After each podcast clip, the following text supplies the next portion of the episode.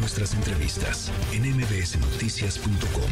Escuchas a Ana Francisca Vega. La línea telefónica Elena García, directora eh, fundadora de Concausa, están haciendo un llamado porque necesitan 70 mil pesos para juntar, para comprar 250 dosis de quimioterapia para niños que necesitan su quimio. No que habían comprado ya todos los medicamentos que se necesitaban. Elena, te saludo con mucho gusto. Buenas tardes.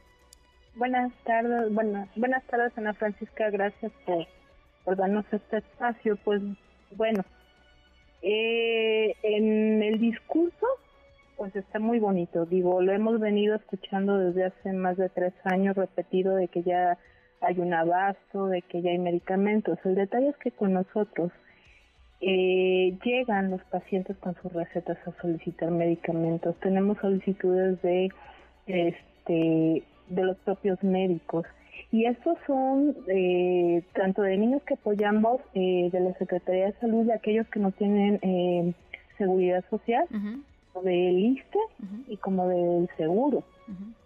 Y es que aquí hay una cosa muy importante. Posiblemente estén haciendo gestiones, posiblemente va a llegar el medicamento, pero el cáncer no espera.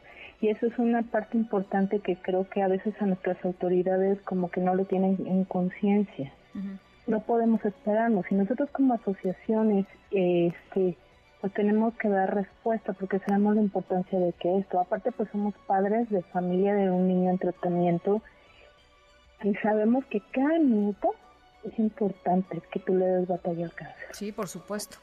Eh, eh, los retrasos, los cambios en los tratamientos, todo lo que hemos platicado durante todos estos años, Elena, implican una menor eh, posibilidad de que los niños se recuperen. Y aunque lleguen, como dices, aunque lleguen los tratamientos finalmente a los hospitales, quizá llegan con 15 días de retraso o con 25 días de retraso, o les cambian el medicamento porque no había del que, del que normalmente estaban tomando los niños, y eso afecta sus posibilidades de recuperación.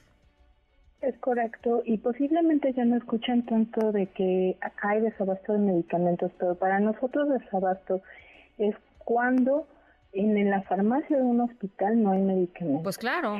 Y, si lo suple una asociación como es el caso de nosotros, eso es desabasto. Si lo compra el familiar, eso es desabasto. Lo que pasa es que a veces no es tan visible porque nosotros hacemos, eh, has de saber que ya entregamos el medicamento, debemos ese medicamento que y vamos a comprar un poco más. Em, el punto es que este a veces el familiar no lo ve porque lo entregamos directo al hospital y obviamente el niño no no tiene interrupciones pero eso no significa que esté llegando por este sistema, ¿no? Además, estos cambios eh, que se dan entre la transición ahorita del Fallibin Sadi hacia un, un bienestar hay instituciones que no saben cómo van a quedar. Al no haber reglas operativas, al no saber eh, los canales de cómo va a estar la aplicación de Fonsavi, porque sabemos que hay dinero para la, para la compra de medicamentos, para el pago de estudios, sin embargo, este no se da, ¿no? Eh, pagamos anestesióloga, por ejemplo, para que a un niño le puedan poner su radioterapia. Eso que la radioterapia no lo estamos pagando por el anestesiólogo. Sí, sí, sí, sí. sí. O sea, estamos hablando de 40, 50 mil pesos por niño extra de las quimios que requiere. Sí. Sí. Bueno, eh, está el llamado para que si ustedes que nos están escuchando pueden, ayuden. El teléfono WhatsApp se los paso 951 187 1793 951 187-1793. Los pueden encontrar en Concausa en, en redes sociales, Concausa MX en redes sociales. Eh, y yo te agradezco muchísimo, como siempre, Elena, eh, que, que, platiques con nosotros y que nos actualices con respecto a este tema tan, tan fundamental.